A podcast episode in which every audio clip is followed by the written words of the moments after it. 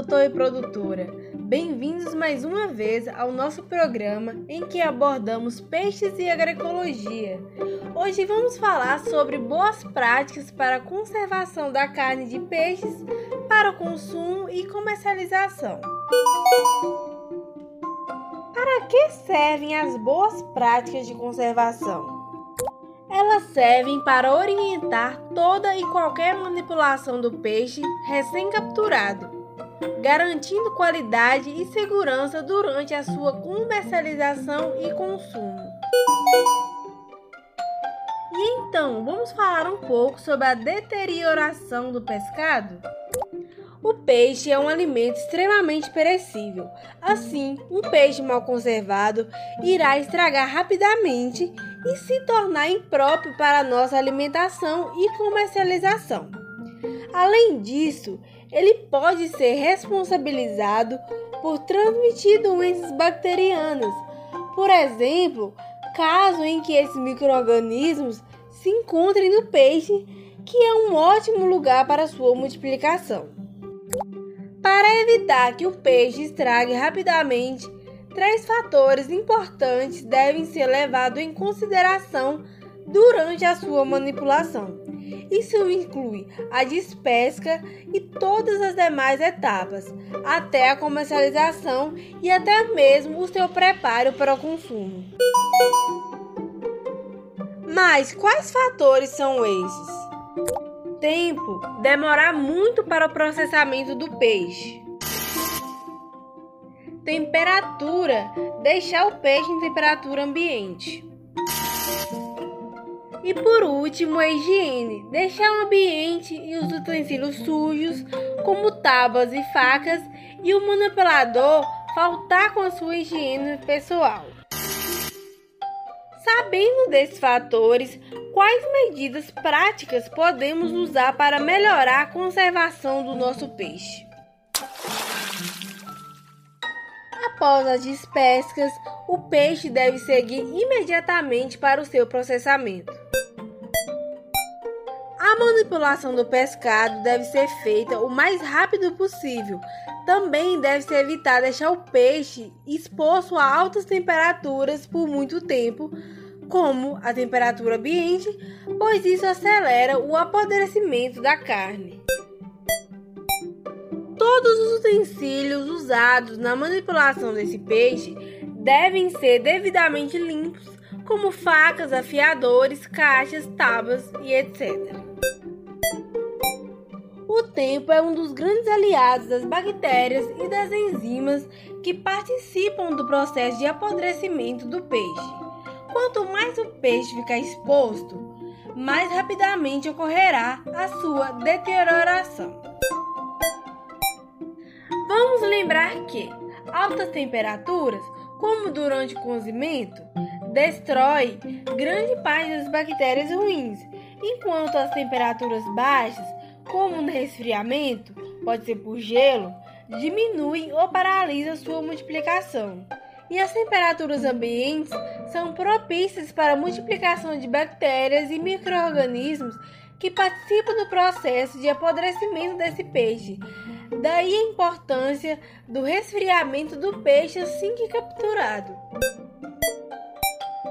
Imediatamente após a captura do peixe, ele deve ser mantido em temperaturas baixas, próximas a 0 graus Celsius. O ideal é que o gelo deve ser fabricado com água potável, clorada ou de qualidade conhecida. O gelo deve ser feito com água limpa e tratada em pequenos flocos de forma que envolva o peixe e não provoque lesões em sua superfície. É sempre importante respeitar a proporção adequada de gelo em relação ao pescado, pois é importante que o peixe esteja completamente envolto por gelo. No processo de manipulação, utilize sempre vestimentas adequadas e limpas: avental, botas, toucas, luvas e máscaras. Evite usar acessórios como relógio, pulseiras, brincos, alianças ou qualquer outro tipo. O cabelo deve estar curto ou preso. As unhas devem ser limpas, curtas e sem esmaltes. Esses pontos devem sempre ser levados em atenção.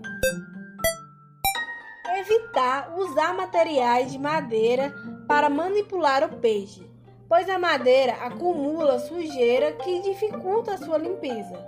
Procure utilizar materiais inox e plásticos, que são materiais facilmente encontrados no mercado. Higiene pessoal é fundamental. Antes de qualquer manipulação, deve-se lavar as mãos desde o cotovelo até as pontas dos dedos e sobre as unhas com sabonete antibacteriano e água limpa. E finalmente, a falta de higiene, tanto pessoal quanto local, é o que a bactéria deseja para se multiplicar e deteriorar o peixe. Já sabemos um pouco das práticas para manipular adequadamente o peixe, mas você sabe identificar o peixe fresco? O peixe fresco é um produto que não possui qualquer conservação, como sal, a defumação, o congelamento e a desidratação. Nele há somente o uso de gelo. Saber identificar o peixe fresco possibilita ao piscicultor e ao consumidor identificar o produto que vai ser comercializado e possa ser consumido com segurança. Os olhos dos peixes devem ser transparentes, vivos, brilhantes, salientes e ocupar totalmente a órbita ocular. As brânquias ou as guelras órgãos envolvidos na respiração e muitas outras funções do peixe devem ser róseas ou vermelhas, úmidas e brilhantes e ter o opérculo rígido. Opérculo é aquela estrutura dura que cobre as brânquias. As escamas devem ser brilhantes e bem aderidas ao corpo do peixe. As nadadeiras devem apresentar resistência à movimentação, não podem estar amolecidas ou deformadas. A superfície do corpo deve estar limpa, sem presença de muco recobrindo o mesmo com relativo brilho metálico. Odor suave ou ausente. Ausência de odor amoniacal, ranço ou indicativo de putrefação. A carne deve ser firme, com consistência elástica e coloração própria da espécie. E por último, não deve ter aspecto repugnante, anormalidade, textura gelatinosa, pastosa ou esponjosa. Chegou ao fim o nosso episódio de hoje. Ficou com alguma dúvida? Entre em contato com a gente que será um prazer ajudar. Nossos contatos são o Instagram, arroba GAPAUFV, o e-mail animais.agroecologia.ufv.br e o Facebook, que é a página Animais para Agroecologia. Obrigada por ficar com a gente até aqui e não perca o nosso próximo episódio. Até lá!